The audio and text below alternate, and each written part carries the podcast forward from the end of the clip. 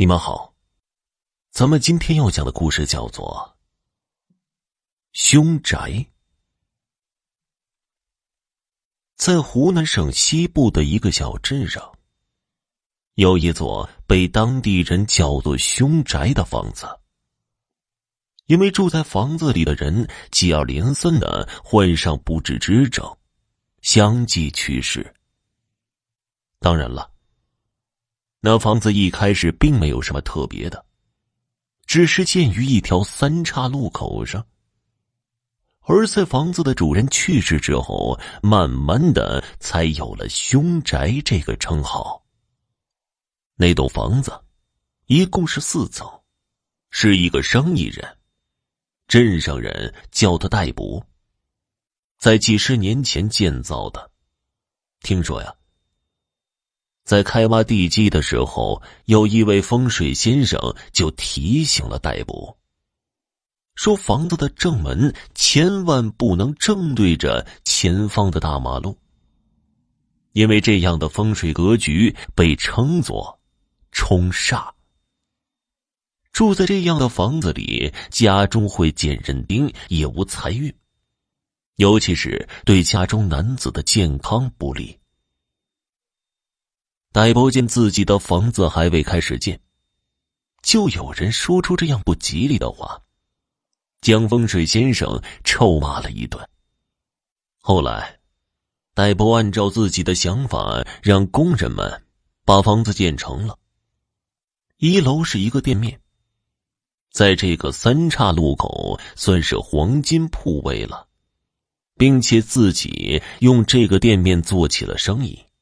赚了不少的钱。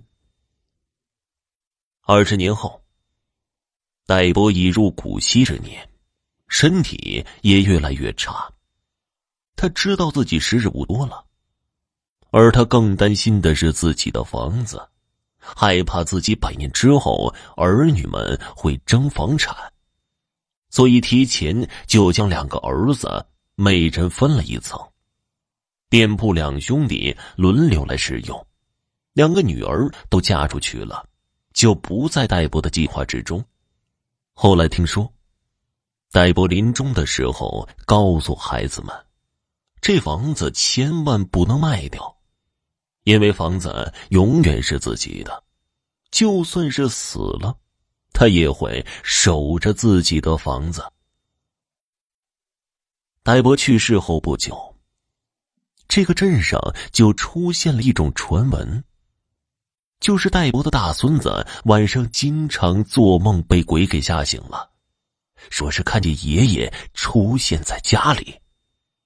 那个时候，戴博的孙子才十岁左右。对于小孩子的话，大人们当然不会信以为真。但戴博的妻子可相信了，因为他自己也经常梦见戴博。由于是自己丈夫，所以她并不害怕。后来，戴伯的妻子经常去城隍庙里烧香，又带着孙子让师傅为其收经。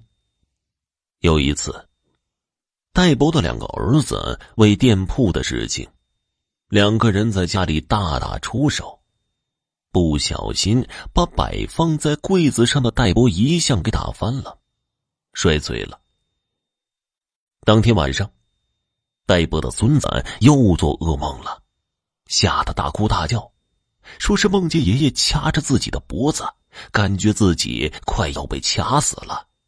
家人不知道为何孩子总是梦见爷爷，而且梦见爷爷准是噩梦。这些事情在镇上传开了之后，当年那个风水先生找到戴伯的大儿子。说这个房子冲煞，门开的位置不对。因为这房子是戴伯建的，所以不会影响戴伯，只会影响他的后人。可是戴伯的大儿子这些年靠着自家的店铺做生意赚了钱了，也算是个有钱人了，又不觉得家里有什么不太平的事情发生。还说这个风水先生想骗他的钱。过了一两年，戴波的妻子去世了。临终前，对床边的孩子们说了一句话：“说是你爸爸来接我了，他一直都没走。”这句话讲出来，孩子们被吓得不轻啊。后来就请了个江湖术士到家里做法驱邪，家中贴了许多灵符，门上又挂着照妖镜。这样一来呀。整栋房子更加的增添了一些诡异的氛围。几年之后，又听说戴博的孙子，也就是经常做噩梦的那个，他经常说脑袋里疼，偶尔在家里会晕厥。到医院检查之后，发现他脑袋里有恶性肿瘤，医院建议他进行化疗。